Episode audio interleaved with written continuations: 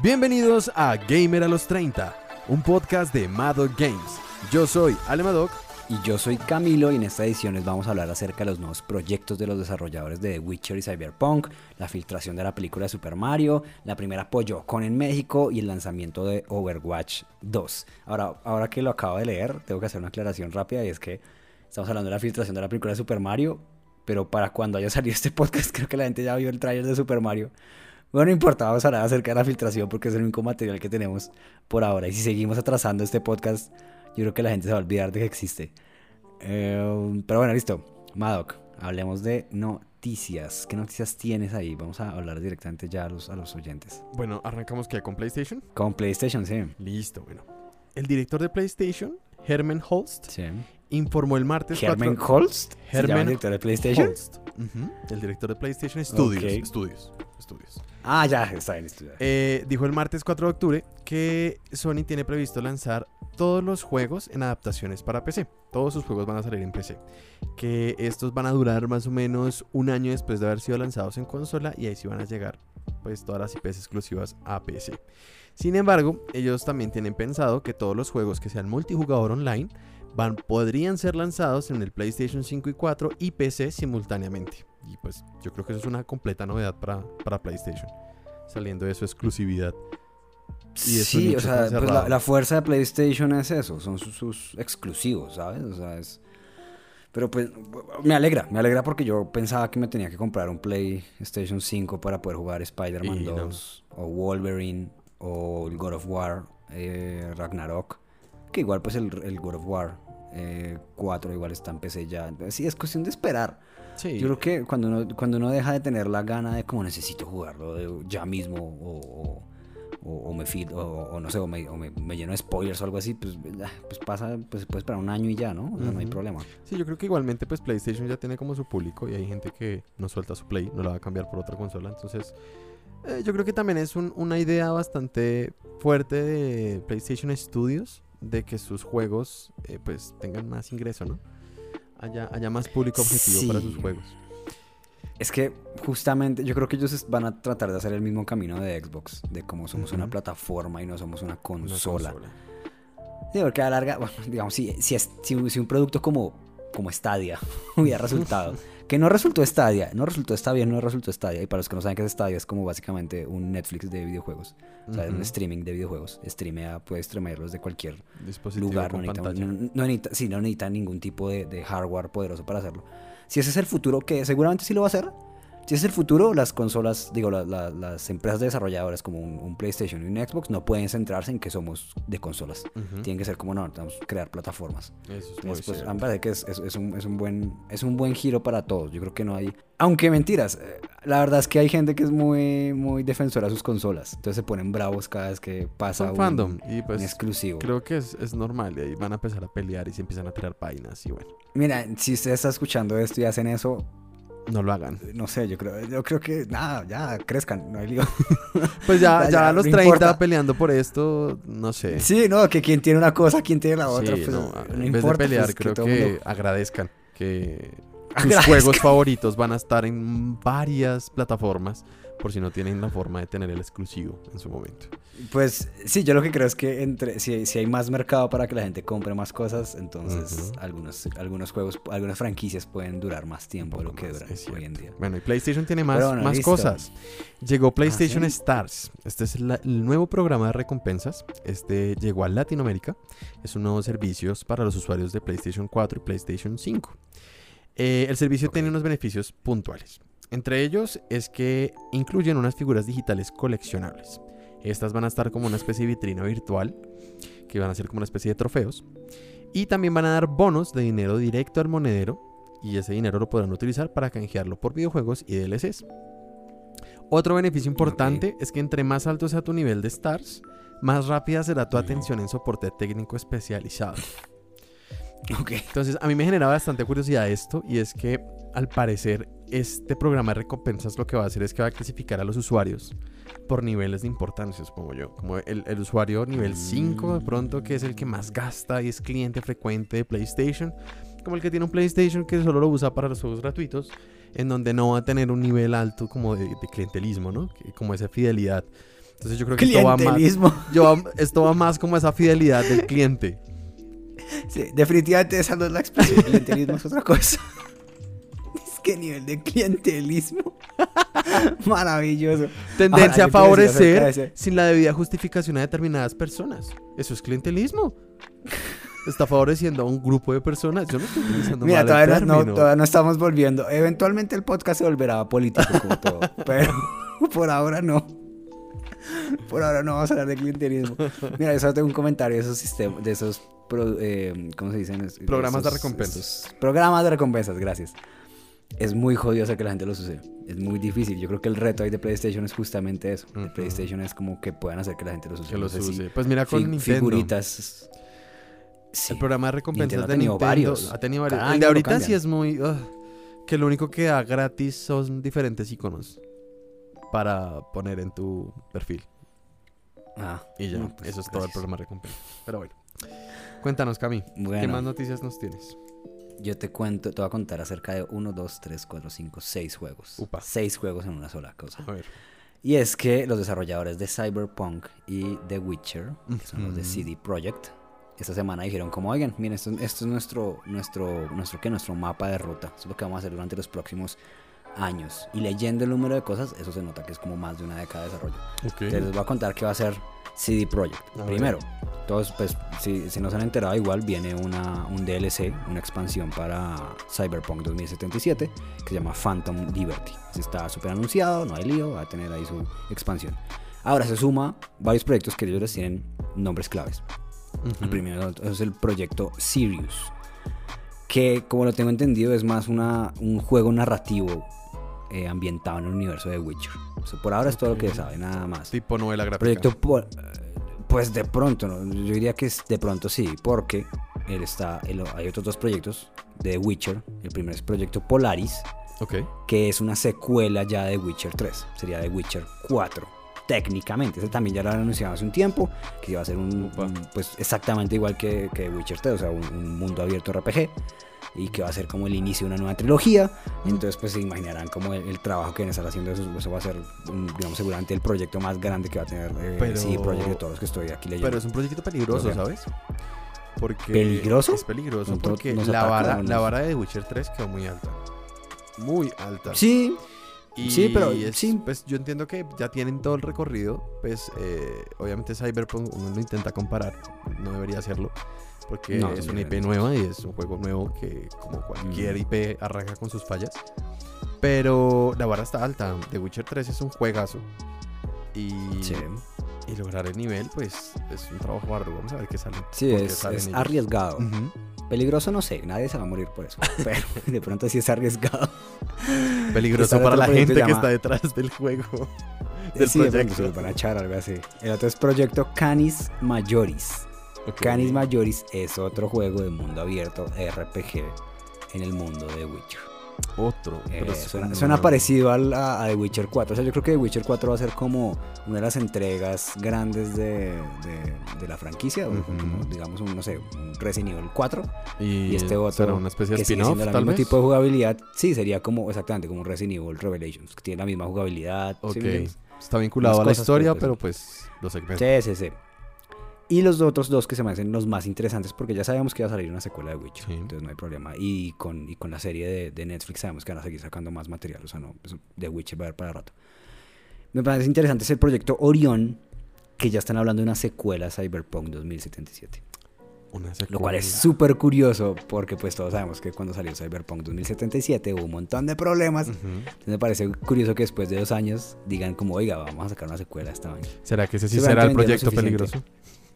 Ese yo creo que es el proyecto peligroso. Ese sí creo que es el Ese sí podría ser un proyecto peligroso. Y el otro aún más peligroso se llama Proyecto Pero, Adar. ¿sabes? Antes de que continúes con este proyecto, mira que Cyberpunk, pues aparte de la serie nueva de Netflix que ayudó a que el juego otra vez subiera de precio. Sí, no, eso lo revivió. Y lo revivió de una forma absurda. Han salido muchos mods para el juego. Ah, mods. Mods. Han salido muchos mods y que lo cambian en muchos aspectos. Y eso también ha revitalizado bastante el juego. Sí. No, la serie, definitivamente la serie fue el empujón, ahora que la, que la mencionas. Fue el empujón. por ahí, esa es una de las noticias que tenía para las semanas pasadas. que decía justamente se queda aumentado, aumentado como en un millón de jugadores, una cosa así. Pues estoy exagerando, pero sí. Sí, subió mucho. Y el precio, o sea, se conseguía como a 22 dólares el juego y otra vez subió a 60. Claro, ya. Bueno, listo. Y el otro es proyecto Heydar. Sí, Heydar debe ser Heydar. Que es una nueva IP. Van a sacar un nuevo juego que no es ni de Witcher ni de ¿Será que será otro mundo abierto RPG? Intelectual. ¿O le van a pegar a otro género?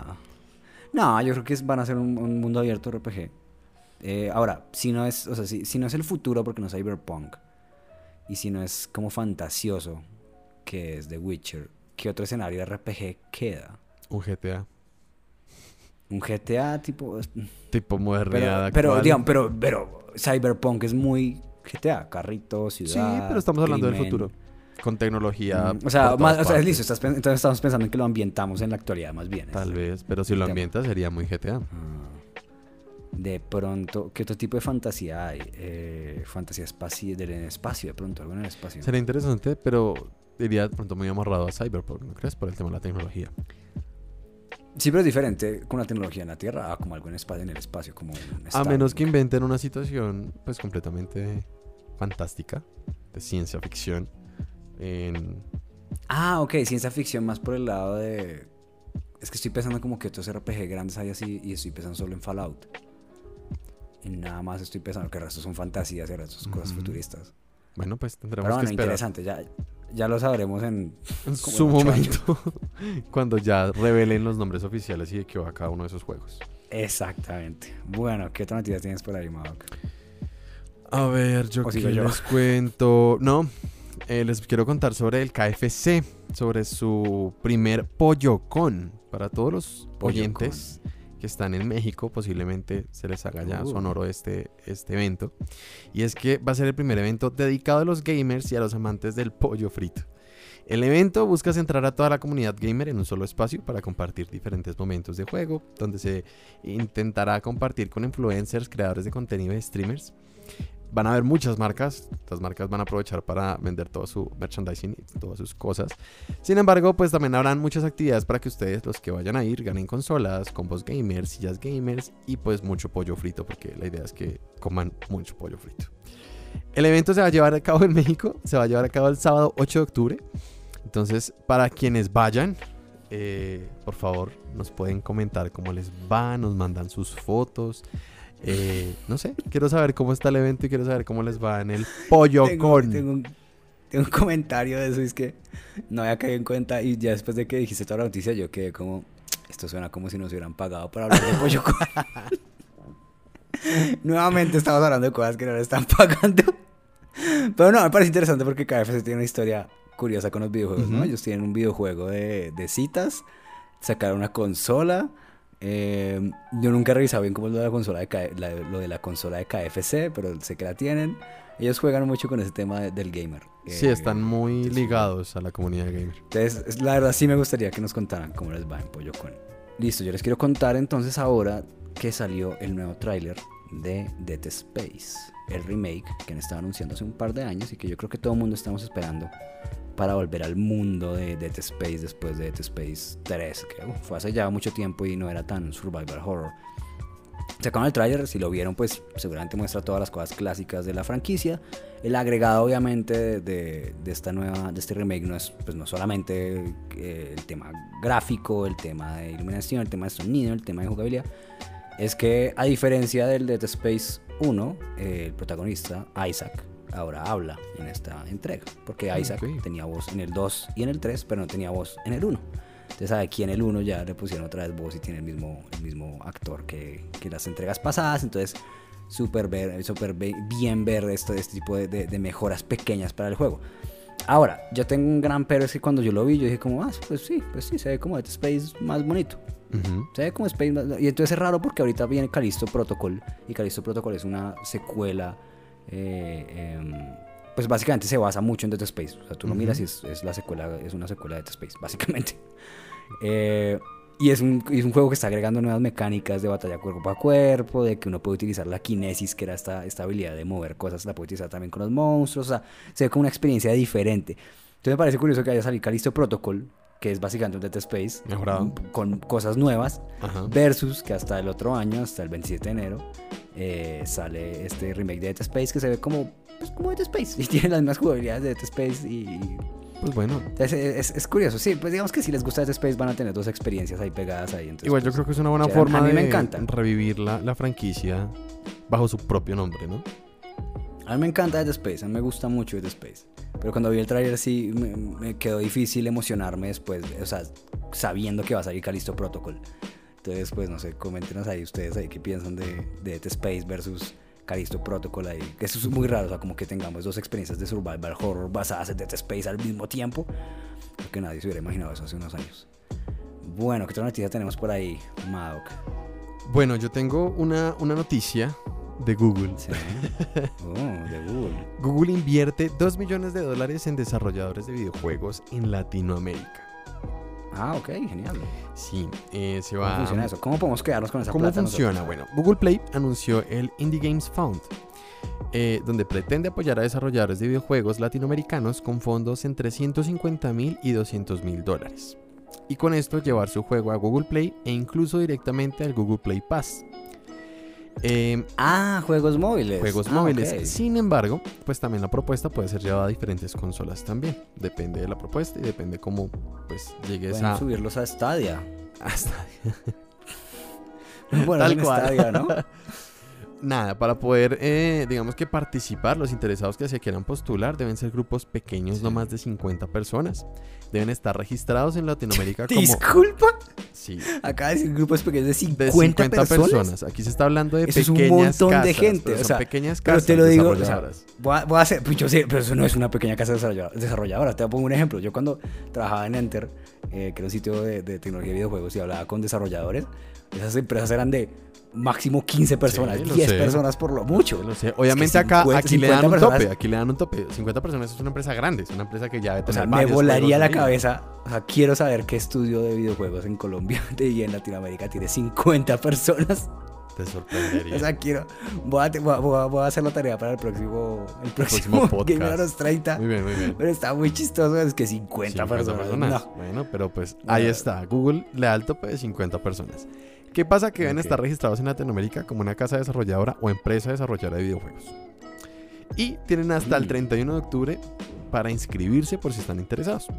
Vamos a dejarles el vínculo de pronto por si alguno de ustedes tiene una casa de desarrolladoras o están montando un proyecto de este tipo, pues el vínculo se los dejamos en los videos de YouTube para que tengan ahí el acceso directo para su registro. Sí, si tienen 50 personas trabajando y pueden armarse un proyecto en 20 días. Ahí está, de una. rápido. Métanse a Google al Indie Games Found. Bueno, listo. Yo les voy a contar acerca de el remake de Horizon Zero Dawn, que es la cosa más ridícula que he escuchado en mucho tiempo. Porque es un juego que salió hace, ¿qué? Unos 6, 7 años, ¿cierto?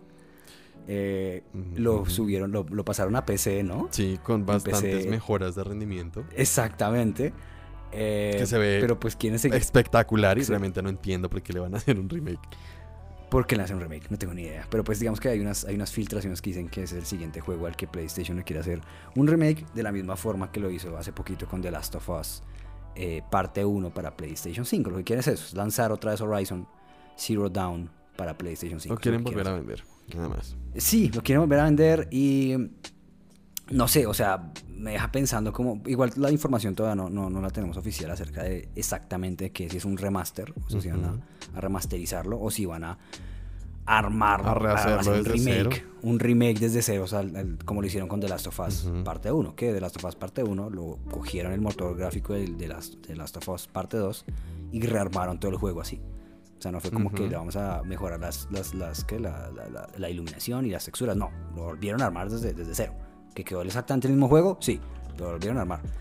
Entonces quieren hacer eso con, con Horizon Zero Dawn. Que, que pues raro, porque igual ahorita hay una experiencia ya de Horizon en PlayStation 5, que es Horizon For- eh, Forbidden West. Ujú. Ese ya está en PlayStation 5 y, y- y no sé si...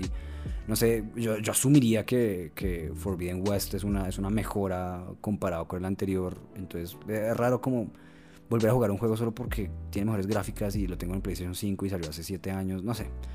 Yo cuando pienso en remaster, que yo quiero un remaster, pienso en un Metroid Prime que salió hace 20 años, una cosa así que quiero. Pero mira que, está en HD. Pero mira que a mí me pareció muy curioso este, este tratamiento que está haciendo pues Sony PlayStation con estos sus IPs de traerlas nuevamente al mercado y venderlas como un remaster, o sea, rehacerlas para venderlas frente a la idea de Nintendo que es coger el mismo juego y vendértelo para la nueva consola. yo, yo pongo en diferencias eh, lo que vendió, no sé, un Zelda Skyward Sword, que es el mismo juego, con algunos cambios para Switch, pero este es el mismo juego, versus eh, el remake de The Last of Us. Es como vendieron casi lo mismo. ¿Y cuánto trabajo hay detrás de este remake frente al trabajo que puede llegar a tener eh, Skyward Sword? Y el ingreso es el mismo. Entonces, no sé, no sé, pues no sé cuál es la estrategia de, PlayStation, o tal vez también es por el tipo de, nicho y, clientes que tienen, pero pues bueno, no sé. Cada empresa tiene sus, sus razones. Igual, puede pasar que, no sé, yo tenía un Xbox One antes y me compré un PlayStation 5 ahorita y nunca pude jugar el primer Horizon y lo quiero jugar ahí y ese, ese soy yo. tu primera experiencia va a ser el remake. Esa, exactamente. Yo soy el Exactamente, con las que tener ahí. Pero pues, nada, pues dejémoslo ahí con que esperemos que, no sé, yo quisiera que hicieran remakes de otro tipo de, juegos de, que ellos tengan viejitos, como cuál, a ver, echemos cabeza de un, de PlayStation. Es que creo que ya todos, sí. Viejito, uy. De PlayStation. Pues es que yo de PlayStation, eh, yo, yo jugué mucho, fue PlayStation 1. O sea, yo PlayStation 2, tal vez los Uncharted. Los Uncharted yo los, les haría un remaster así, porque sé que van a salir a PC y todo, pero le haría un remaster del 1, 2 y 3. Eh, con super gráficos ahora. De pronto por ese lado. Uh, sí, de pronto por ese lado. No sé por qué. Bueno, no más de Horizon.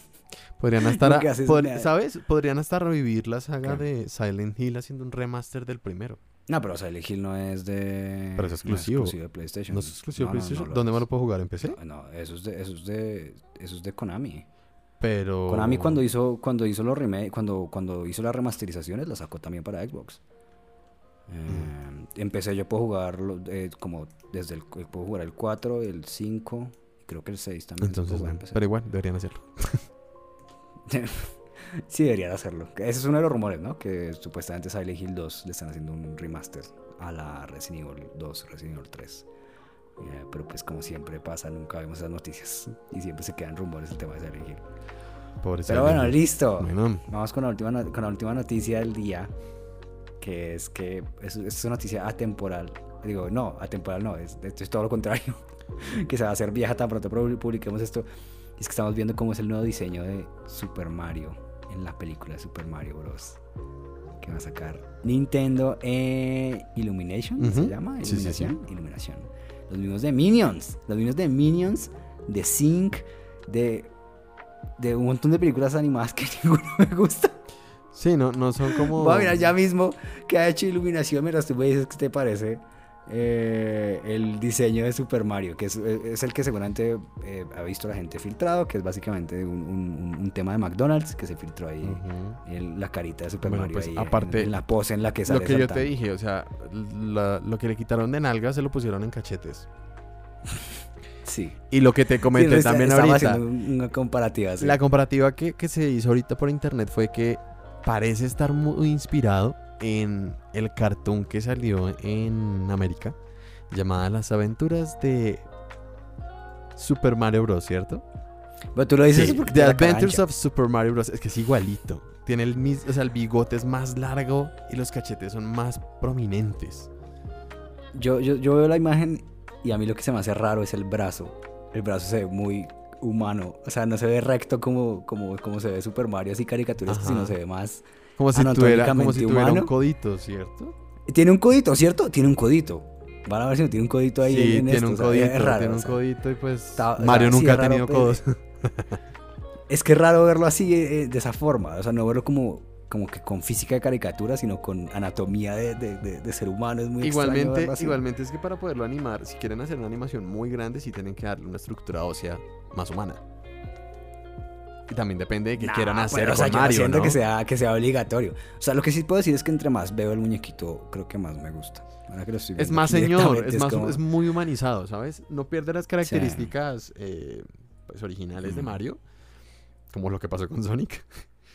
Pero, pero si es más humano. Quiero, aclarar que, quiero aclarar que Madoc pensaba que Super Mario iba a ser una película como Detective Pikachu. Debería, se imagina. Que, Mario iba a interactuar con otros seres humanos, iba a estar en Nueva York y como, como Sonic. Pensó que iba a ser como Sonic y eso llegó.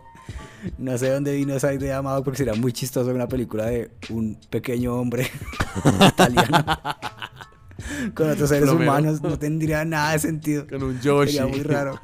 No, no, horrible, horrible. Menos mal si es totalmente animada porque los hacen los de Illumination.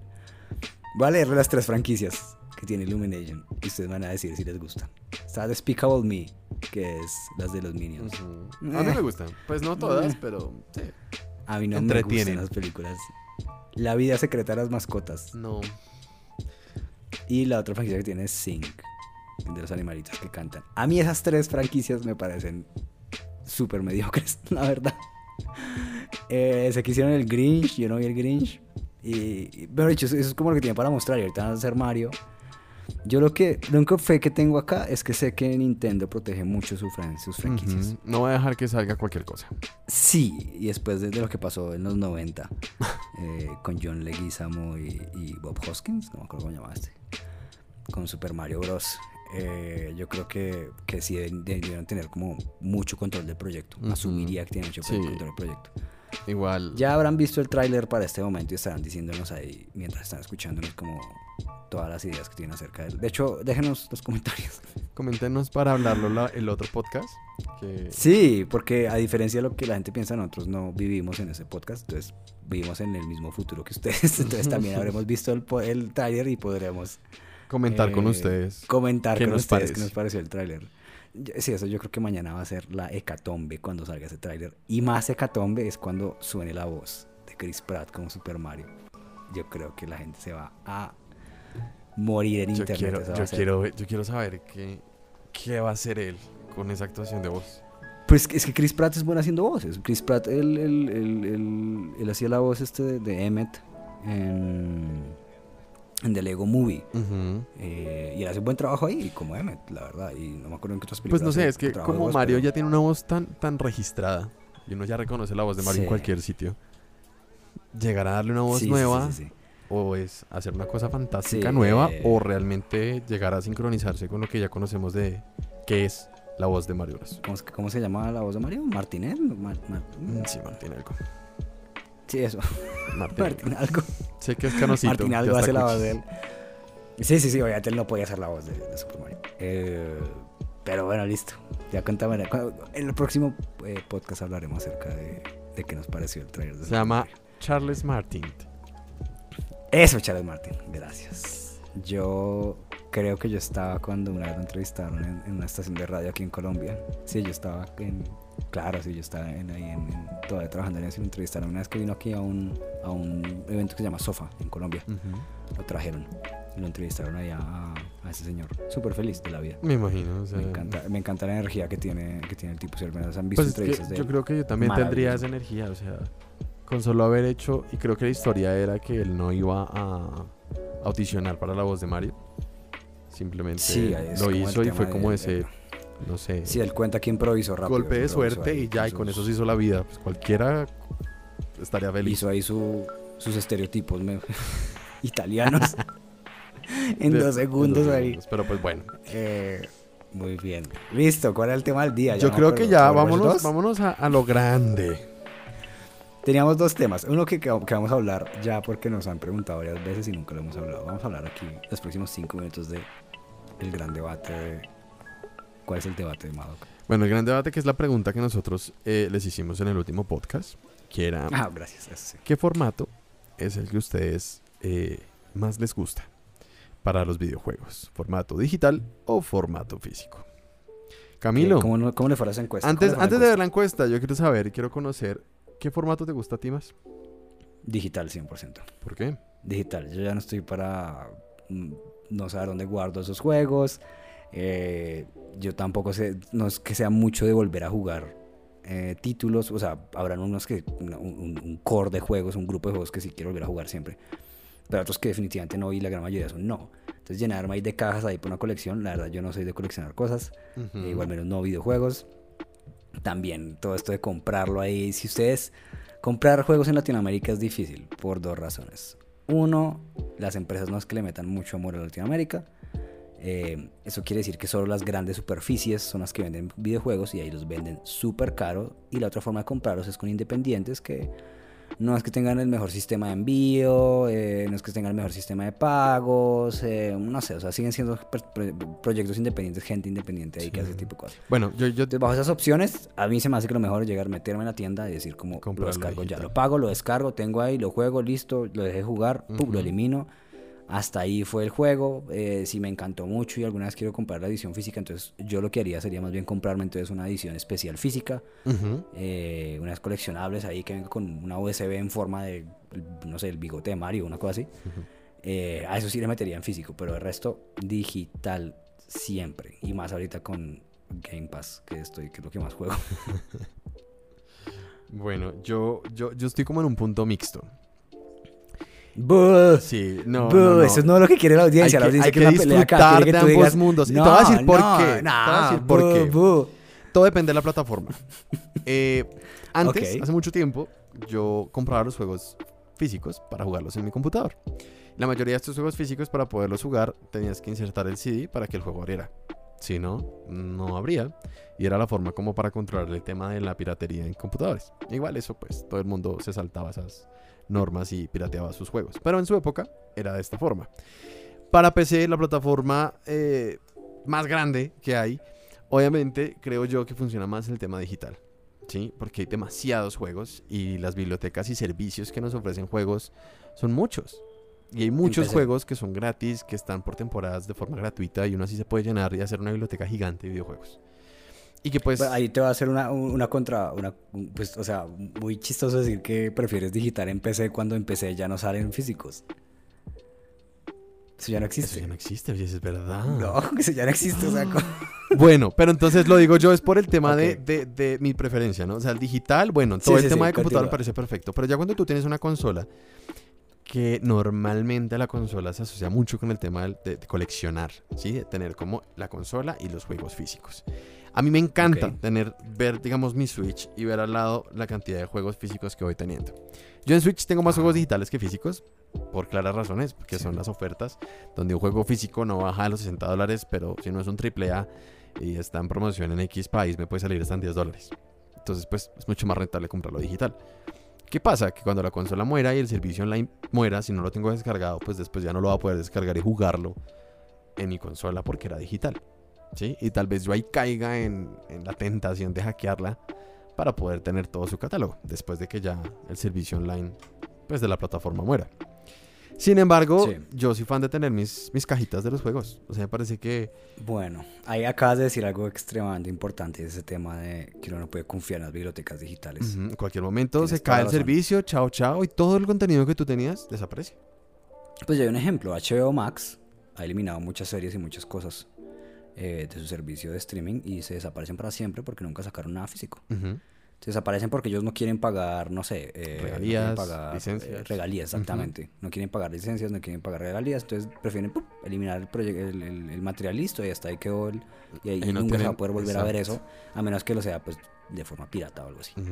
Ahí sí tienes un, un, un, gran punto, digamos. ahora, otro punto, para sumarte más argumentos a favor tuyo, Nintendo. Nintendo es un desastre para que puedas jugar juegos viejos de ellos. Exacto. no se puede. Es por eso mismo que su negocio es revenderte un juego para la consola nueva. Sí, sí, Exactamente. Y, no, y, te pongo el ejemplo de Metroid Prime. Metroid Prime es la mejor saga que tiene la, la franquicia de Metroid. Sí, los tres. Metroid Prime 1, 2 y 3. ¿Dónde los puedes jugar ahorita? No se puede. A menos que tengas una Wii U con los juegos comprarte un Tendrías que comprarte o un Wii U que ya tenga los juegos descargados, porque creo que la tienda ya no funciona. Tendrías que comprarte un Wii y comprar el juego físico que ahorita siempre sale carísimo, porque son como de medio colección. Exacto. O tendrías que tener un GameCube y ahí jugar el 1 y el 2 y tenerlos en físico. O sea, es imposible jugar. Entonces, ahí voy dando buenos argumentos de, que tiene razón. Hay un tema de físicos y digitales. ahí es donde yo está, te está a corto plazo preferible un digital, a largo plazo un Yo por eso digo, depende de la plataforma, depende más un, uno o el otro. ¿sí? ¿Qué pasa? tú, ponías, el ejemplo de que en Latinoamérica es muy difícil comprar juegos porque llegan a precios demasiado altos por la evaluación. Pues las monedas están súper devaluadas, llega súper caro. Eh, lo que tú dices de terceros que traen los juegos, bueno, ahora digamos que ya es más organizado el tema de que hayan pequeñas empresas o personas que se encargan en traer los juegos hasta antes de su fecha de lanzamiento y venderlos a un precio más razonable ya es más fácil. Sin embargo, el hecho de que tú tengas un juego físico, tú dices, tú no rejuegas los juegos. Digamos, no eres muy fan de coleccionar, pero si tienes dos o tres títulos AAA de Nintendo que puedas cambiar por otros AAA y jugarlos, lo puedes hacer de manera física. Digital, te quedaron ahí comprados, los borras, quedaron en tu biblioteca de juegos, que posiblemente en la vida lo vuelvas a ver. Pero esa inversión no la puedes, pues, mover y cambiar por otro título. Cosa que físico sí se puede. Si tú vas a vender tu consola, puedes vender la consola con todos sus juegos físicos y va a tener un poco más de dinero que decirte no, te vendo la consola con la cuenta y tantos juegos, ¿no? La gente querrá su propia cuenta. O posiblemente si salió una Switch 2 y tú quieres vender la Switch 1, no la vas a vender con tu cuenta. Entonces... Sí, yo creo que justamente con el tema de Nintendo, creo que la, gana el tema de físicos, definitivamente. O sea, estaba pensando también en todo el hardware que no se puede volver a, a reproducir bien, como digamos juegos de 10, de 3DS, donde juegos que ya, mm, ¿dónde vas a poder jugar los Pokémon de esa época? Comprando un 10 y jugando ahí Black and White. O, emulándolo en Black and White, o sea, es, en Nado Games no apoyamos la piratería. Pero créeme que la solución más fácil para la mayoría de gamers por esa misma dificultad. Sí, no, yo no, yo sé que la solución, pero es que estoy diciendo que en el caso de Nintendo tiene razón, es muerte todo físico, porque Nintendo es muy malo para dejarte jugar su catálogo antiguo. Sí, es cierto. Ellos deberían tener todo eso en emulador. O sea, si, si lo pueden piratear, lo pueden emular a un montón de gente porque ellos no pueden crear un servicio online ahí en que uno pueda jugar los juegos de 10 y 3 y como cuando estaba la tienda virtual en Wii en Wii U. Sí, no, esa era mucho más chévere que, Yo, Uno podía comprar ahí directamente un montón de juegos. ¿Sí me entiendes? O sea, nada de como, ay, pues voy a pagar el online y en el online están todos estos juegos de NES. No, o sea, vendan el juego ya, yo les doy plata y listo. O sea, como. No sé, es, raro, sí, ni tiene razón con el tema de, físico y Nintendo. Pero bueno, y yéndonos como tal a la votación de nuestra encuesta. Sí, la votación lo que importa, ajá. Gana. ¿Tú qué crees que gana? Gana. Van a ganar los físicos, obviamente. Sí, el físico gana con un 56% y el digital con un 44%. Yo creo que la ah, discusión es la misma.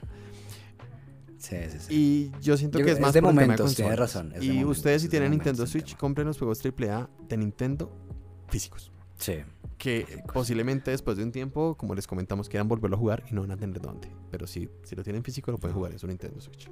No, yo, yo llevo un buen rato, yo llevo como 3, 4 intentos de comprarme un Wii para jugar Metroid Prime. Metroid Prime 1, 2 y 3. Pero siempre me echo para atrás porque sale carísimo comprarme el Wii, comprarme el juego, sale muy caro porque eso no lo venden tan, no lo sale Ya se vuelve más de colección. Sí, es que es, es la vaina, colección, colección, colección. Bueno. Nintendo es muy de colección, el resto no tanto.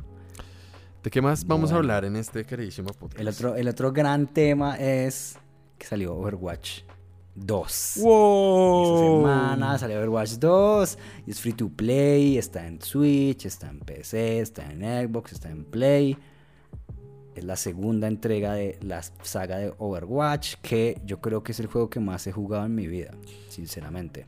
Yo me compré un Play 4 por allá en la época en que no se compraba Play 4. Compré Overwatch, mi hermano lo compró, digo, y jugamos Overwatch. Lo que más nos Yo me acuerdo que mi primer contacto con Overwatch fue en tu casa, en ese Play 4. Sí, sí, sí, sí. Ah, sí, seguramente. gracias a ti es que yo quería jugarlo y terminé reenganchado.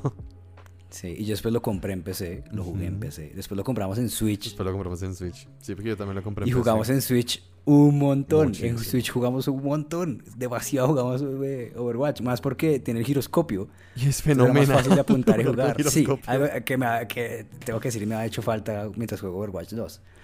Eh, entonces, este juego que ha sido gigantesco. Hay pocos juegos que se mantienen así vivos. O sea, de hecho, tenía, tenía, estaba haciendo la lista en mi casa como que juegos se han mantenido así vivos eh, desde, desde esa época, eh, que no sean free to play. porque Overwatch no era free to play. Todos los que son de pago de Blizzard, yo creo que Blizzard tiene el secreto para que un título en el cual tengas tú que pagar para poderlo jugar tenga tanta longevidad en el pues en el tiempo, ¿no? Mm. Digamos, wow, wow, que aparte de comprarte el juego tienes que pagar mensualidad. Y hay mucha gente jugando WoW todavía. Sí, yo creo que es un mito. No, sí, sí, pues Yo creo que hay- la hay gente buen sigue grupo jugando WoW, es gente, un mito, tanto es para una que mentira. volvieran a sacar. Si juegan. Le hicieron un remake al juego, si supiste, volvieron sí, a sí, sacar el- desde el pusieron primero. viejo, exacto, sí, ay, no, Entonces, no, para que lo hagan es porque hay gente, hay gente jugando WoW. Está bien, está bien, está bien, está bien, sí. Bueno, está ese, está Overwatch. Está Y el Overwatch. resto son free to play. Está, Ajá. digamos, un, un League of Legends, un Smite.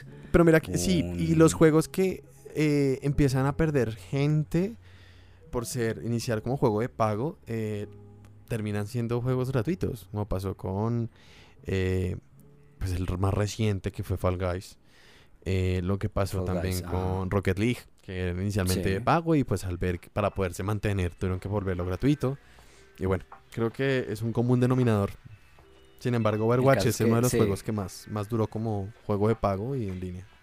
A mí me encantaba Overwatch. Me encantaba, le sacamos demasiado jugo a ese juego. Ujú. Y ya hemos podido. Bueno, yo pude probar Overwatch 2. Porque tenemos, dos- tenemos una noticia grande con eso. Es que la Bueno, gente no ha podido jugar Overwatch 2. O sea, salió, pero no ha No, podido. no, ¿Por yo no lo he podido ¿Por jugar. no han podido jugar? yo no lo puedo ¿Por jugar. qué no has podido? Cuéntanos por qué. Pues aparte de que, no sé, el internet no tienes buen internet en tu casa o algo así. No, no, no, yo, por yo, yo, yo cuento con un buen internet.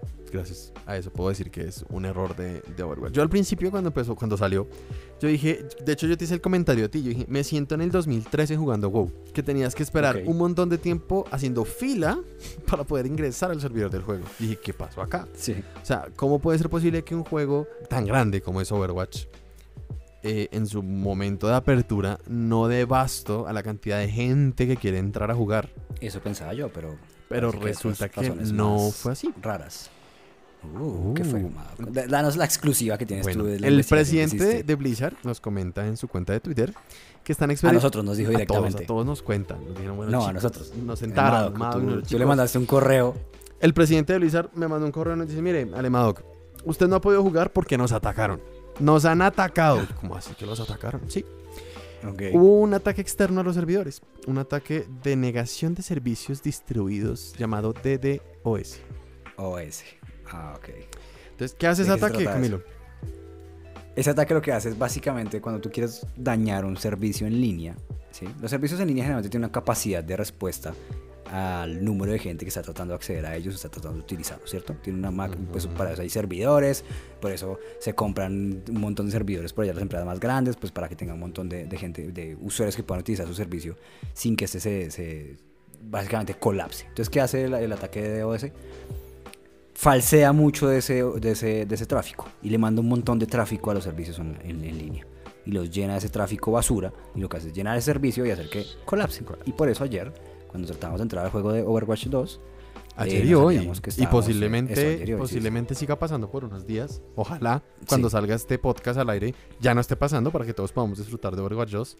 Pero sí, el error básicamente era que tú hacías fila y cuando ya ibas a entrar te salía un pequeño error que decía que habían cero personas, cero jugadores delante de ti para conectar. Y de un momento a otro se desconectaba el servidor y volvían a dejarte al final de la cola. mm, Entonces- yo pude entrar en la mañana. Yo en la noche ayer no pude. Yo he estado intentando todo el día desde el computador y desde la Nintendo Switch y en ninguno he podido. O sea, yo no he podido probar el juego. Lamentablemente. Yo lo pude probar. Yo lo pude probar un par de, de, de, ¿qué? de partidas. Ahora no estoy muy seguro si mi internet estaba un poco mal o si de pronto justamente esta desconexión de los servidores estaba fallando. Que creo que es más eso. Pero durante las partidas el lag estaba tremendo. Había mucho lag. Mucho, mucho lag.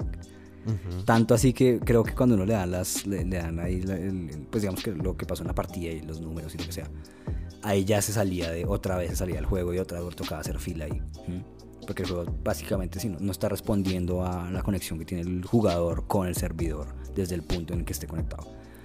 Entonces, pues bueno, esperamos a que la cosa mejore. Yo tengo una primera impresión del juego y es que y, es básicamente el miedo que mucha gente tenía y era como si es Overwatch 2, es Overwatch 2 o es básicamente como el, una actualización eh, que básicamente quisieron vende- eh, pues transformar en, en- una supuesta secuela. Mi primera impresión después de jugar unas cuantas partidas, de revisar como qué es lo que tenía disponible el juego, qué es lo que había nuevo, qué es lo que, Ujú. qué- qué- qué es lo que te estaba ofreciendo Overwatch 2, es si se siente como una actualización que, le- que la, la adornaron demasiado. Sí, no es un Overwatch siente como 2, no es un Overwatch 1.5. Yo no los. En el punto en el que está, no es un Overwatch 2. Y lo digo porque tengo unos, unos personajes que me encantan: es, eh, Sigma, eh, ¿cómo se llama este otro? Se... Ya se me olvidaron. me encantan los personajes, pero no me acuerdo. es el juego que más ha jugado en su vida no se acuerda. Sí, personajes. sí, no me acuerdo. Eh, bueno, el robot ese que cura ahí, que se cree hippie. Eh. se cree hippie. ¿Cómo se llama el robot que cura? Zendaya, Zendaya, Zendaya. Zendaya. Con los drenos. Zendaya, Zenyata, ya me acordé. Zendaya. Muy bien, muy bien. Con todos sus semis ahí. Eso lo vas a dejar. Tirando no, no, emis. No quiero ver que hayan cortado esto. Maravilloso. Esos personajes, o sea, cuando jugué con, con Sigma, es que le voy a decir Figma ahora, Sigma, yo dije, bueno, voy a jugar con Sigma a ver qué le cambiaron. Exactamente, novedades? tiene los mismos movimientos, las mismas cosas. Yo, ok, está bien, siguiente personaje. Eh, voy a jugar con eh, Soldado 76. Exactamente. Tiene los mismos poderes, las mismas cosas. Sí, y yo como, de hecho- "Ay, ok, o sea, de ¿qué hecho- lo tiene diferente? Yo no le he podido jugar.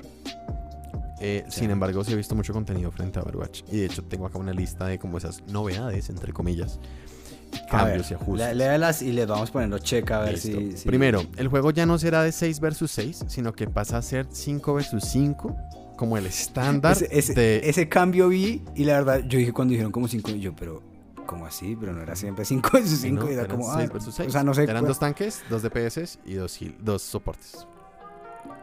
pues no sé qué pensar de eso o sea pues no qué cambio tan El cambio grande, más, más realmente es dirigido a los eSports, para que sea como el estándar de, de todos los juegos de que son Ah, ok, 5 ok, versus ok. 5, para mantener como ese lineamiento y también para que el balance de, de- de combates, porque el combate como tal, el combate pues PvP, eh, sí se ve realmente afectado y, y tiene un, un cambio bastante grande. Normalmente el Overwatch 1 era tener tanque, tener un escudo y empujar. ¿Sí? Y tener diferentes estrategias en donde siempre había un frente que estaba el tanque ahí postrado. ¿Qué pasa con Overwatch 2? Eh, aquí ya no está tan definidos los roles del tanque, del DPS y del daño, sino que todos van a hacer daño. Y ya los escudos no van a ser tan potentes y tan duraderos como en el 1. Ya los healers no van a curar tanto como en el 1. Eh, ya los personajes van a tener progresión dentro de la partida. Entonces van a haber unas pasivas que va la partida, ¿eso qué mejorando. Va a haber una pasiva en donde los, todos los healers se van a curar solos. Como pasiva. Mm. Eh, y son pasivas que se van, eh, pues hay progreso. Obviamente tú puedes cambiar tu personaje y el progreso que llevas con uno salta al otro en medio de una partida. Pero eso cambia mucho la estrategia del juego. Entonces es el mismo juego, pero lo estamos jugando diferente. Entonces Mm. ahí es donde, Bueno, digamos que yo entraría a decir, ¿por qué Overwatch 2? Porque el 1 tenía ya varios problemas de base dentro de su construcción. Digamos que su, su- su- su programación base no permitía hacer ciertas cosas. Y el Overwatch 2 Ajá. Lo hicieron como un remake del juego, por decirlo así, para poderle instaurar las novedades y, y que funcionara con todas las novedades que tienen todos los juegos en línea. No sé si a ti te pasó Mm. que tú tenías Overwatch 1 en la Switch, otro en el PC y otro en PlayStation y ninguno de ellos compartía las skins que tú tenías. Tenías que iniciar de Sí, no, cero en cada uno. Lamentablemente Ajá. la construcción del juego no permitía hacer un progreso cruzado. Bueno, pero espérate, voy a, voy a hacer un comentario ahí. Es como, Ajá. eso es una actualización. Eso no pues es sí, claramente Eso es no una es una secuela. Eso no es una secuela, es una actualización. Sí, O sea, eso, no es- eso no va para secuela. O sea, como eh, eh, Overwatch 2, usted puedes tener tus cuentas co- conectadas. No, pues es que eso debería ser una actualización del 1 y ya. pero pues nunca pasó. Mi punto. Mira, otra cosa que me pasó fue que yo dije, me voy a meter personaje por personaje a ver qué tienen de nuevo cada uno en sus skins, en sus emotes, todas esas cosas ahí que pues es lo que llena tanto de eh, personalidad al juego. Todos los personajes tienen una nueva skin, que es la skin de Overwatch 2, que son unas skins que se ven súper limpias, súper bien diseñadas. A mí todas, todas me encantan, me gustan mucho, todos los rediseños me parecen mejores que, el- que- que la primera entrega. Eh, y ya, es toda la nueva skin que tiene. O sea, tal vez los, los tres personajes nuevos que hay pues tienen más variedad de skins nuevas porque son personajes nuevos. Ujú. Eh, pero los tres personajes tienen pues cada uno su, su, su, su skin Lo y, que ya, y las otras skins que ajá. tienen, exactamente, las skins nuevas que tienen pues son skins que vienen con el Battle Pass ahí que hay que desbloquear. Eh, entonces, mira, yo no sé, o sea, yo sinceramente yo lo jugué y yo dije como esto, esto es Overwatch, esto, esto debe haber sido un, ¿sabes cómo debe haber sido? De haber transformado Overwatch en un free to play porque era el camino de hacer Ujú. eh, transformarlo en free to play y manejarlo por temporadas como sucede con con qué con Fortnite Fortnite tenía el capítulo 1 y después tuvo el capítulo 2 después tuvo el capítulo 3 y cada capítulo tenía temporadas eh, cada Ujú. una de Battle Pass Y cada cambio de, capítulo tenía un cambio gigante de mapa, tenía un cambio de jugabilidad, tenía un cambio de muchas cosas. El punto de ponerle un 2 es más de marketing. Yo también creo, exactamente, sí, yo creo que fue una larga discusión de marketing, de cómo tiene que llegar. O sea, vamos a llegar a un público más curioso, extenso, tenemos que venderlo como juego pero ¿sabes por qué? Pero ¿sabes por qué tampoco tiene mucho sentido ese tema? Si hubiera sido otra entrega que la gente fuera a comprar, te la creo más. Pero lo pusieron free to play y, se acabó Overwatch 1. o sea, sí, ¿no? sí o sí, si querías seguir jugando Overwatch, mataron pues estás, tenías Overwatch, exactamente. Sí o sí tienes que tener descargar Overwatch 2. Entonces, no sé, yo, yo, no, yo lo jugué y siento que no pero bueno. No lo siento tan diferente. Y, y, es por. Y hay una cosa que sí lo haría diferente, que sí lo haría Overwatch 222. La campaña. Y es la campaña. Que es posiblemente. Si salido la campaña. Si llega a salir. Yo también creo que sí, sí. Sabes que creo que también sería paga. Ahora que lo dices en voz alta, yo no lo había pensado, pero tienes toda la razón. Yo creo que va a ser paga. Lo más probable es que sea paga, pero tiene que ser una, la campaña. Pero es que la gracia de la campaña también ¿Te acuerdas que justo cuando iniciaron Overwatch 2 decían que cada personaje que tú tuvieras iban a tener como una especie de. iba a subir de niveles y que les podías activar ciertos poderes, ciertas cosas. Sí, pero la mayoría de esas ideas las descartaron en el proceso de desarrollo. Y eso no va. O sea, la mayoría de o sea creo yo que va a ir con el con, con pues, la campaña. Pues es que realmente no sé, no sé. Allá tendríamos que esperar a que publiquen algo. Porque esa idea se me hacía genial. Claramente. O sea, si la votaron. mucho más RPG. qué triste. Sí, y esa sería la gracia que, pues, o sea, sería chévere que lo pusieran en campaña y que después lo aplicaran a multijugador. Y ahí sí uno empieza a sentir que hay cambios grandes de jugabilidad. Bueno, yo quiero, yo quiero comentar todas las novedades de Overwatch 2, porque yo sé que acá en muchos oyentes puede que nunca hayan jugado Overwatch 1 o nunca lo hayan comprado. Y ahorita tengan realmente como el hype de decir, por fin vamos a jugarlo. o sea, voy, a, aclarar antes de que digas todo eso, Overwatch es un juego maravilloso. Si nunca lo han jugado, ya y es free to play, es como free to play, es maravilloso, o sea, tienen que subirse ya. Pero bueno, continúa. Bueno. Eh, en total hay 35 héroes. ¿Sí? Que son los héroes básicos y son un montón. Yo recuerdo que cuando iniciamos a jugar no habían tantos. No, no habían tantos. Y era más bien como complicadas las estrategias y ahora realmente cada personaje tiene una jugabilidad muy única. Entonces, no van a ver, ahí este se parece a este. No, todos son diferentes y todos aportan algo diferente a cada partida. Entonces, eso lo hace bastante interesante. A estos 35 héroes base se suman tres que son como los exclusivos de Overwatch 2, que es... Sí. Eh, posiblemente los pronuncie mal. pero, sí, hágale, pero se llama... Ahorita hablamos del, debate de pronunciar. Sohorun, Sohorun o, de o Sohorun, Junker King y Kiriko.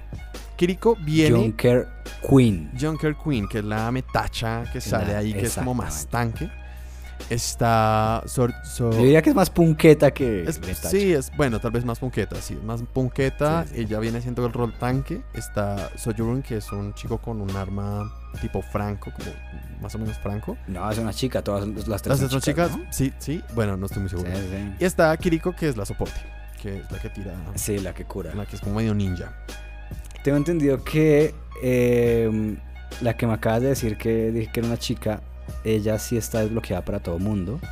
Eh, y creo que Junker Queen y la, y la, y la que cura, creo que esas sí están por Battle, por Pass. Ajá. La creo. o mentiras, no. De hecho, lo creo que, estoy mintiendo. la que, cura es la única que está en Battle Pass. Kiriko la dan a los que vienen de Overwatch 1.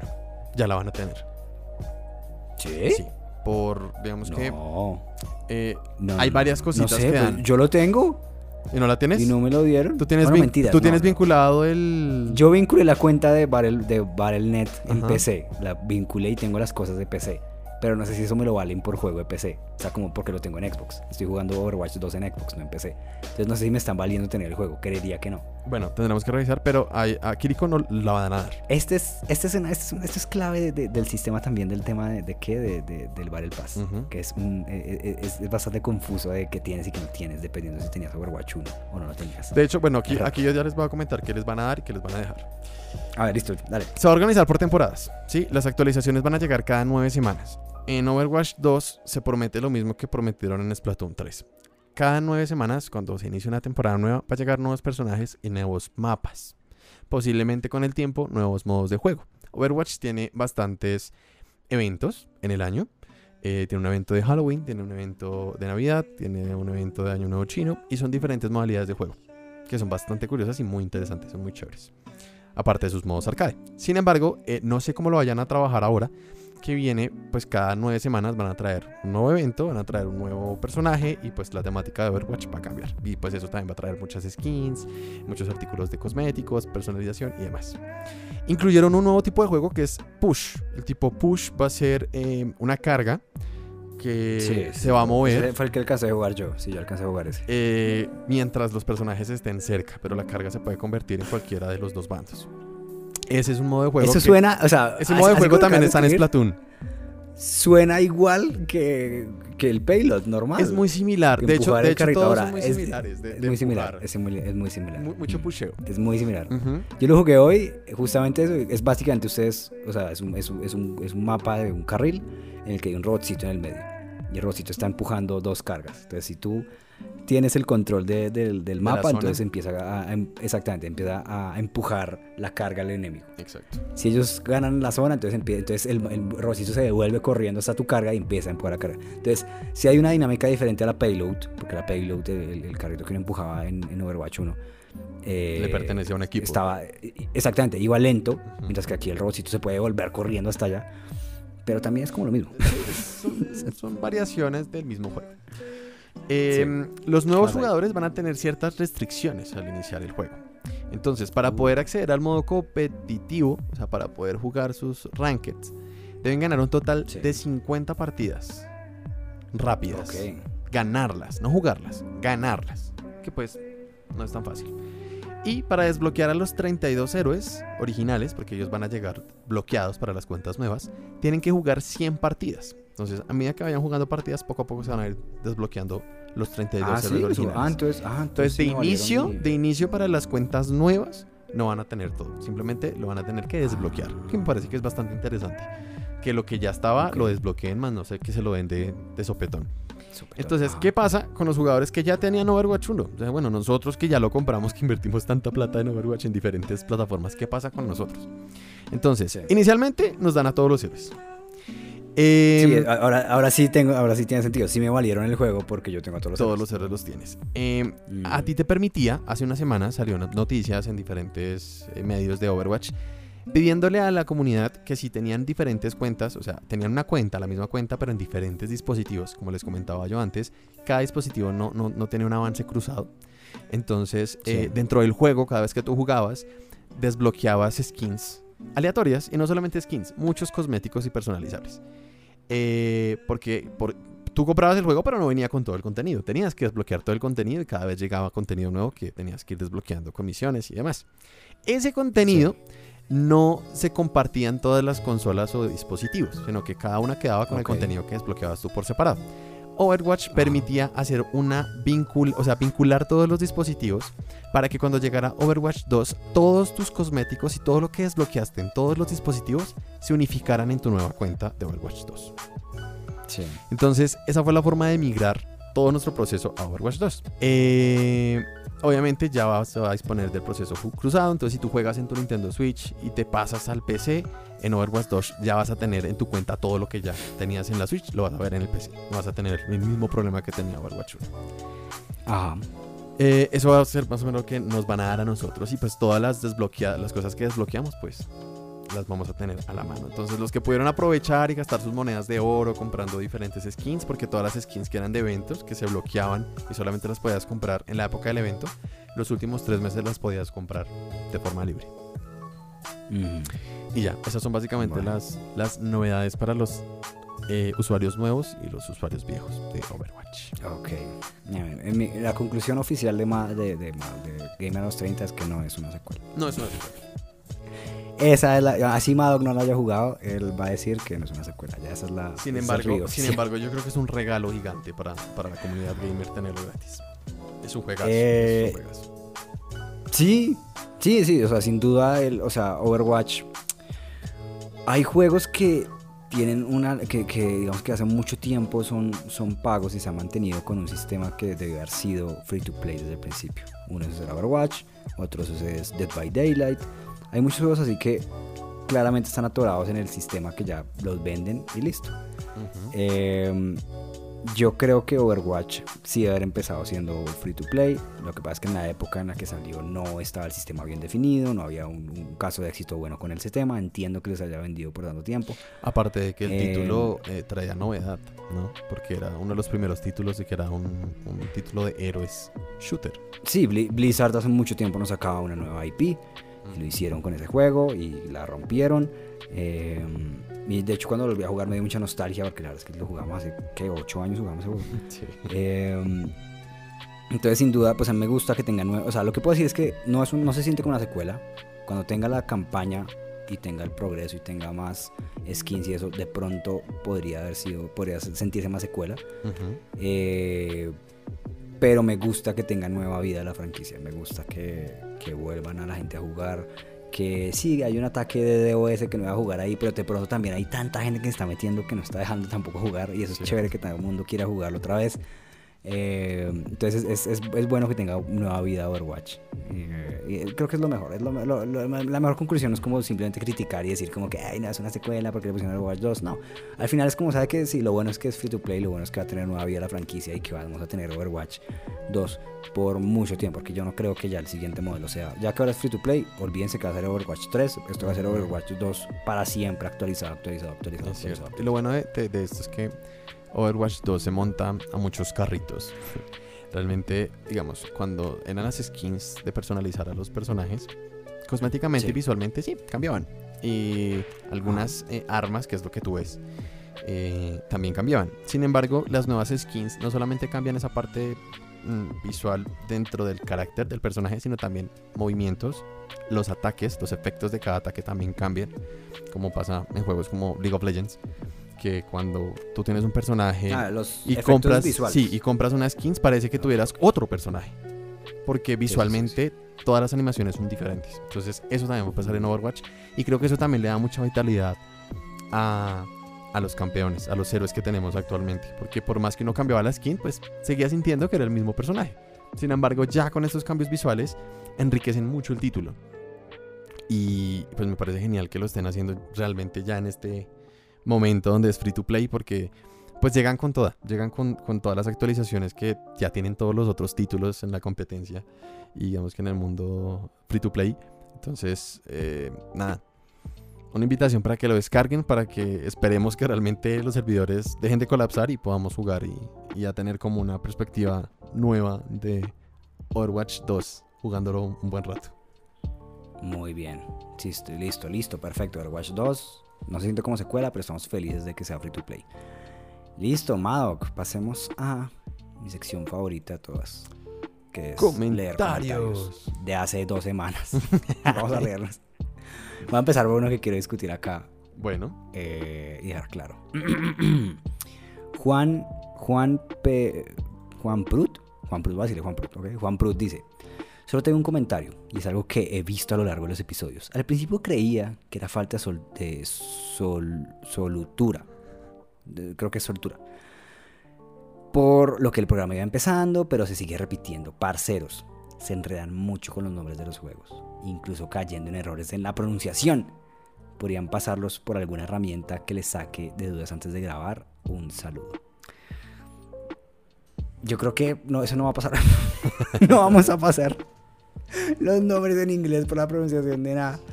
Ah, sucede justamente porque lo estamos haciendo aquí improvisado, o sea, no estamos... La idea, la idea del podcast es que ustedes nos sientan... Y créanme que cuando yo le escucho a, le escucho a, Amado decir Overwatch, o, esa ahorita que le escuché como tres veces el Overwash, eh, ah, pues no importa, o sea, Mira, no es nuestra lengua madre, eh, creo que podemos pronunciar de parte, cuando un poco mal en inglés. Parte de la idea de, este podcast, más allá de tener un profesionalismo completo, en donde les parecemos que estuviéramos como en un programa de somos profesionales. un programa de radio, realmente es generar un ambiente eh, más cercano, más de amigos hablando de un título, mm, de juegos, hablando de noticias, en donde sí, pues tal vez la pronunciación en algunos juegos no se nos va a ir bien. Estamos de pronto en el calor del comentario y pues no nos vamos a detallar en la pronunciación. Sí, lo que no quiere decir que no nos vamos a esforzar. Claramente, de empezar a decir bien los juegos como el Breath of the Wild.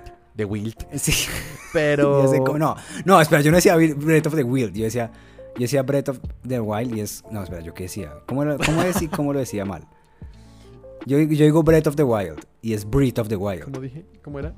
No, espérate, ¿es Brit? Brit. Sí, es, Brit of, the, Wild, es la pronunciación. Y yo decía Bread, of the Wild. El pan. Sí, Bread, que es como pan, el pan del... El pan salvaje. El pan del, el pan salvaje, exactamente.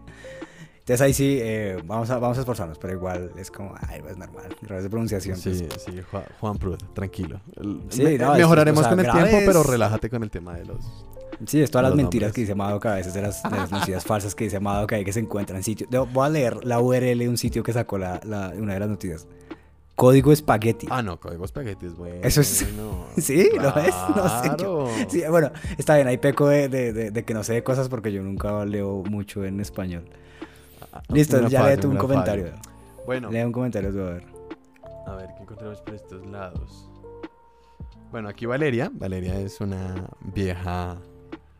Eh, ¿Cómo se dice? ¿Una vieja escucha? Una vieja. yo pensé que iba a decir como es una vieja. y ya. Y yo, como, oiga, respete. ok. Si es una vieja usuaria de, de, de Gamer a los 30, nos dice: Hola chicos, ¿cómo van? Los lanzamientos que más me gustaron del Direct fueron Sifu. Bueno, que habíamos hablado del, Nintendo Direct. Uy, se siente como hace un millón de años. Ahorita les vamos a explicar por qué no subimos capítulo la semana pasada. Eh, debo decir que es que eh, en, mi caso personal, mi trabajo eh, me, me ocupó demasiado. Tanto que tampoco hubo video descuentos. No sé si ustedes lo notaron. La semana pasada Mado Games estuvo como desactivado, pero fue porque ya tenía mucho trabajo de mi trabajo. Porque yo trabajo, muchachos.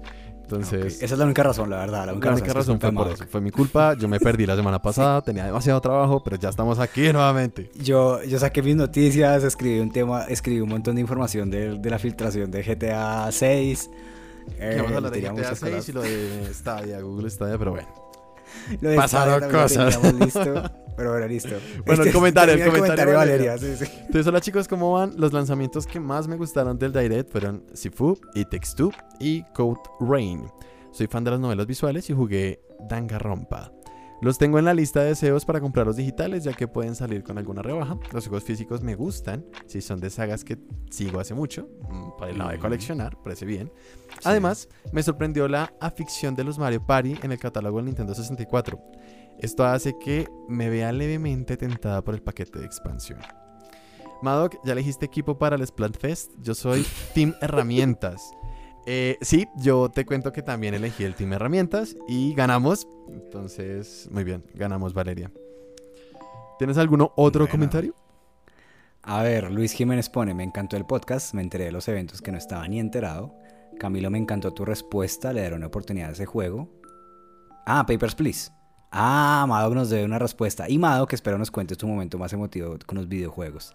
Con respecto al formato de videojuegos, yo tengo el 99% de mis juegos digitales porque en mi país los juegos físicos son mucho más costosos, pero últimamente me puse a pensar que como Nintendo cierra las eShops, podría perder todos mis juegos. Y eso no me gusta mucho.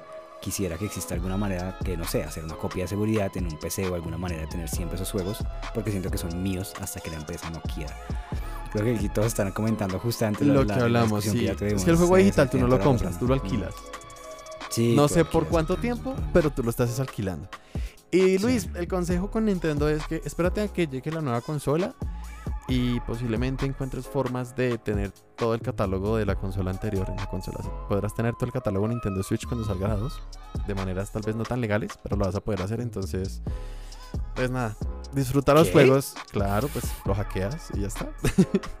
No, aquí en Madoc no, habla, no, no apoyamos hackear ni piratear yo solo, Yo solamente apoyo cuando ya la consola muere.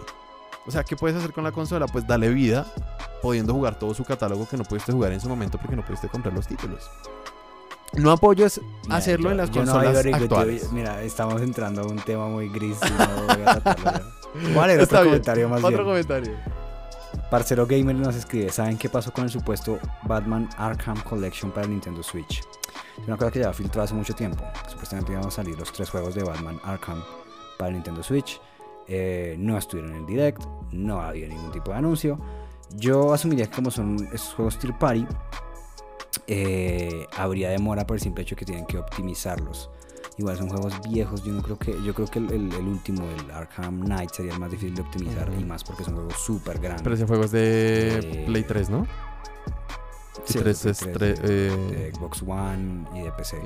Sí, sí, sí. Entonces eh, se aseguran ser más difícil de, de, de, optimizar. Ahora, ¿qué pasa con las, yo las filtraciones de Switch? Las cojo con pinzas. Muy rara vez una filtración de Switch termina siendo real. Eh, pero yo creo que eventualmente Batman Arkham Collection va a llegar a Switch. ¿Por qué? Porque todos los tier party quieren caer en Switch. y no lo pueden hacer. Sí, y no lo pueden hacer con juegos nuevos porque requieren mucho trabajo ponerlos en la consola o volverlos de la nube. Es mucho, más fácil, es mucho más fácil traerte juegos viejos que puedes. Eh, Exactamente. Entonces, como tienen esos juegos viejos, seguramente se los van a poder. Entonces, seguramente va a llegar. ¿Cuándo? Mm, esperemos que sea antes de, final de año que llegue Batman Arkham Collection. Porque yo también los quería volver a jugar y quisiera que estuvieran en la consola de, de Nintendo. Bueno, un bueno, último un último comentario. de Final Geek Colombia. Excelente capítulo. Cuando vi los tres eventos imaginaba este capítulo del podcast. Hay juegos para todos los gustos, así que ganó el gaming. Y me gustaría saber cuál es su gusto culposo en los videojuegos. Eh, Dead Island. Dead Island 1 y Dead Island Reptide. Yo siempre supe que eran juegos malitos, eh, repetitivos pero me encantan. me encantan esos juegos. Me gustaron mucho. Y otro, y este yo creo que de pronto es un gusto culposo, a pesar de que tengo muchos argumentos para decir que no. Pero pues creo que entre, entre la comunidad gamer de pronto puede sonar culposo, pero me encantan los juegos de mundo abierto de Ubisoft. O sea, yo sé que los juegos de mundo abierto de Ubisoft son demasiado grandes, tienen mil puntos, tienen mil cosas por hacer, todas son casi iguales, pero me fascina eso, me fascina eh, el, los mundos abiertos de, de, de Watch Dogs de, de qué, de, de Assassin's Creed, tienen mil cosas ahí, todas son iguales, pero me fascina hacerlas todas.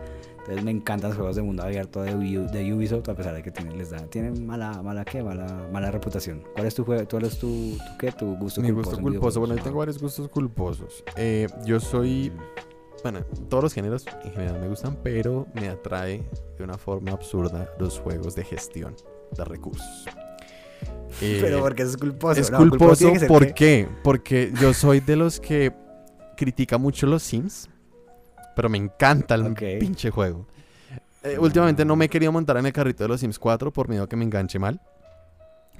Eh, pero todo lo que es de gestión, su Tycoon en su momento, de hecho, ayer me descargué el su Tycoon, el último que hay para en el Xbox Game Pass jugué un ratico, no me gustó mucho, no es lo que yo esperaba de gestión. No, creo que ahí, están los de Jurassic World. Están los viejitos también, entonces es, mejor todos los juegos de gestión, eh, lo que es Age of Empires 1, 2 y 3, Mythology, me encanta. Me encanta. Yo soy Pero espérate, o sea, yo creo que, o sea, un gusto culposo no es Age of Empires. pues es un, o sea, mi gusto culposo es que si tú me pones un juego de recursos, de gestión de recursos, me enganchas. Bueno, y son esos clásicos. Quiero que, quiero que, en los comentarios la gente escriba como le diga a Mado, por favor, todos escribanle Mado, que eso no es un gusto culposo. No, pero les tengo el más culposo y es League of Legends. ¿Un gusto culposo es algo malo? Mira, League, of Legends, League of Legends, tiene una comunidad demasiado tóxica. Listo, sí, tienes razón. Y es un juego, es un juego que, que, que, te saca lo peor de ti. Porque sí, el juego en línea es, es complicado. Pero llevo más de 10 años jugando League of Legends. Y no me canso de jugar League of Legends por más que yo diga voy a dejarlo porque, eh, no sé, tengo un día estresado y voy a decir, voy a jugar Rotico LOL y termino más estresado de lo que inicié a jugar. Y digo, ¿por qué sigo jugando esto? Y a veces me siento en el PC y es como, ¿qué jugamos? Mm, LOL. Y me engancho en LOL. Entonces, ese es mi gusto culposo. sí, esa es una mejor respuesta. Igualmente quería comentar todos los de gestión. es que los de decisión no son inherentemente malos ni la gente los odia. Por eso no, o sea, siento que por eso no es un gusto culposo. No, pues es que ningún gusto culposo es como algo. Pero digamos, esto que acabas de decir, los, digamos, los free to play pueden llegar a ser gustos culposos, digamos. Tú y yo jugamos también harto Fortnite. Que yo solo jugué contigo. Es puro juego de. Sí, y ese, es, puro juego de Centennial. Eh, no, de Centennial no, de Generación X, Z. Eh, que ya estamos demasiado viejos para estar jugando eso por la, el tipo, no porque sea difícil ni por, por la jugabilidad, porque no, la jugabilidad no está atada a una generación, es más bien como la temática, ¿sí me entiendes? las skins, los bailecitos, esas cosas que es por toda, por todo el, el eh, la, toda la cultura y la subcultura yo había, que yo, se había notado aquí, si yo había notado un comentario aquí en mis noticias y era como eh, por ahí vi que, que una, hay una noticia súper grande que un, un, youtuber que se llama Dream reveló su cara y que ah, Dream hace contenido de, de, de, de Minecraft. Yo leí eso y yo como ¿quién carajos es Dream? ¿Cómo así? ¿De quién están hablando? Entonces yo a veces siento que, que hay mucha gente, hay, que, sitios como Twitter me están haciendo como gaslighting. Gaslighting es cuando usted hace pensar que alguien está loco, lo hace creer que está loco alguien. Yo creo que esos sitios se inventan gente y hacen noticias, se inventan a una persona y dicen como, este tipo que es extremadamente famoso reveló su cara y yo, ¿quién? ¿Qué? ¿De qué están hablando? Se murió el rapero, no sé qué, ¿cuál rapero? ¿De qué están hablando? ¿Cuándo fue famosa persona? No, no sé a qué venía esto. Ahora sí, hay cosas que no entiendo. Ya, Pero es que resulta cosas que, no entiendo. De... la generación más Exactamente. Entonces, eh, yo creo que hay un gusto culposo en este tipo de cosas. Porque sí, digamos, LOL, yo creo que mucha gente lo considera como juego de niño rata. Ese, ese término tan, tan feo, pero pues lo consideran así. O, Igual que Minecraft. Minecraft, Minecraft. Sí, tú y yo también jugamos Minecraft por un rato, creo. Sí. Eh, y creo que tú jugaste mucho Minecraft, de hecho, lo que lo ah, Sí, con los del trabajo. en plena pandemia jugábamos mucho. Pues era la única forma como de compartir y jugábamos un montón Minecraft. Bueno, bueno, yo creo que vamos a cerrar, vamos a cerrar el programa. Este programa es un poquito, un poquito largo, pero bueno, para los que les gusta escucharnos hasta el final, tienen más, con, poquitico más de contenido. A mí me parece que lo del final siempre es lo mejor. Cada vez que leemos las cosas, interactuamos y hablamos más desde lo personal. Ya, Siento el, que cierre, es el mejor material del, El cierre, el cierre es lo mejor, si es cuando más estamos hablando realmente tú y yo acá de mil cosas. Tenemos que decir eso el principio del podcast siempre, como oigan, si nunca has llegado al final deberían escucharlo porque es la mejor. Se pone bueno. Yo creo que después podríamos evolucionarlo a eso, a solo leer comentarios. Si ustedes nos comentan, si, veo aquí que tenemos como... Como una docena de comentarios. Si ustedes hay duplican eso más, cada podcast... Hay más. De hecho, yo subí un, un, pequeño corto cuando hablamos de Tears of the Kingdom. Ah, hay más comentarios, pero entonces en todo el contenido que subamos en YouTube de, de Gamer a los 30, comenten. Ah, tiene 16 comentarios en un momento y no vi nada de esto acá. Me parece terrible, pero bueno. Cami. Me encanta que aquí antes, de seguir con lo de Brit of the Wild. sí. Antes de seguir, quiero decirles a todos nuestros escuchas que la siguiente encuesta que vamos a tener en Spotify es si van a probar, en sea cual sea su dispositivo, Overwatch 2. Si le van a dar la oportunidad. Entonces ahí nos pueden decir si sí o si no en la encuesta de Spotify. ¿Se van a jugar el juego? Yo creo que no, hay una, hay una pregunta más divertida y es como si consideran que, se, que Overwatch 2 es, una secuela o no. secuela o no. Mejor, vamos a cambiarla, me parece. Listo, Camilo, para cerrar. ¿Qué? ¿Qué juegos has jugado estas dos semanas? Ah, ok, listo. Eh, yo estaba jugando antes Assassin's Creed Origins. Eh, siento que ese se volvió un poco más monótono, más rápido que pensé. Igual jugué como el 60% del juego, la verdad, jugar. Y salté entonces a la siguiente entrega, que la subieron a, Game Pass, que es Assassin's Creed Odyssey. Y Odyssey es un salto muy grande de jugabilidad, opciones, mundo abierto, historias muy superior a Origins.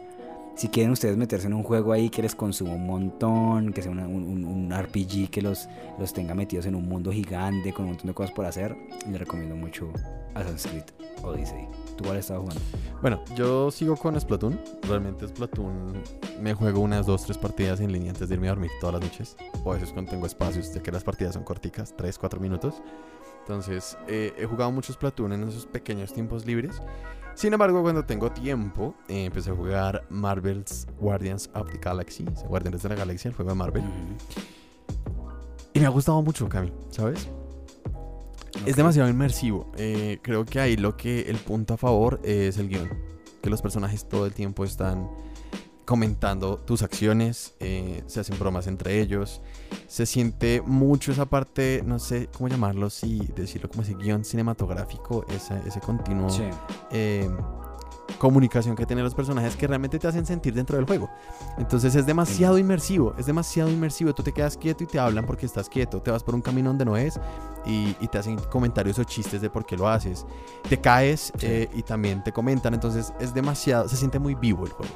Aparte que visualmente es una maravilla, eh, los controles en, combate también son chéveres. Estoy muy enganchado, estoy muy enganchado y es, es, un juego bastante interesante. Los que tengan el... Nuevamente, esto no, nos, no, está, no es pago, pero los que tengan el Game Pass, aprovechen, descárguenlo y jueguenlo. Es, es, es mucho mejor que el de Avengers. Que también lo probé. Avengers. Avengers, ahí está. Avengers. Me, encanta. ¿Sabes qué? Vamos a hacer esa tarea. Cada vez que nos escuchemos algo mal, lo, vamos a decir y así la gente va a saber que. Que nos corre, por lo menos nosotros corregimos, muy bien. Es Avengers. Los Avengers. Eh, eso está bien. Avengers se pone muy, muy repetitivo, pues muy rápido y es porque tiene esa mecánica, esa mecánica que lo hicieron para vender loot, eh, para que comprar micro, microtransacciones, para eso En cambio. Por eso lo rompieron así. porque si tú jugaste lo suficiente. Sí. Si lo jugaste lo suficiente, el principio se siente como una campaña normal. Sí como lineal. Se siente así al principio. Yo lo sentí así, como una campaña lineal ahí.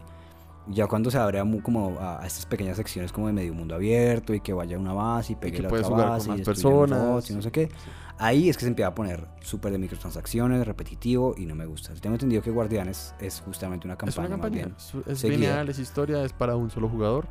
Sí, yo creo que el pobre Guardianes sufrió mucho de, de, la mala racha que tuvo Avengers, como juego. Sin embargo, la gente dijo como, más allá de eso, también quiero decir que la banda sonora de, de Guardianes de la Galaxia es espectacular. O sea, son todas ah, las, todos los hits de los 80 y 90, entonces el juego tiene muchas características buenas, así que pruébenlo. Es muy ah, entretenido, es muy entretenido. O sea, si es de los 90s, 80s, es justo para Gamer a los 30. No habíamos hecho ninguna cosa de Gamer a los 30 en el podcast.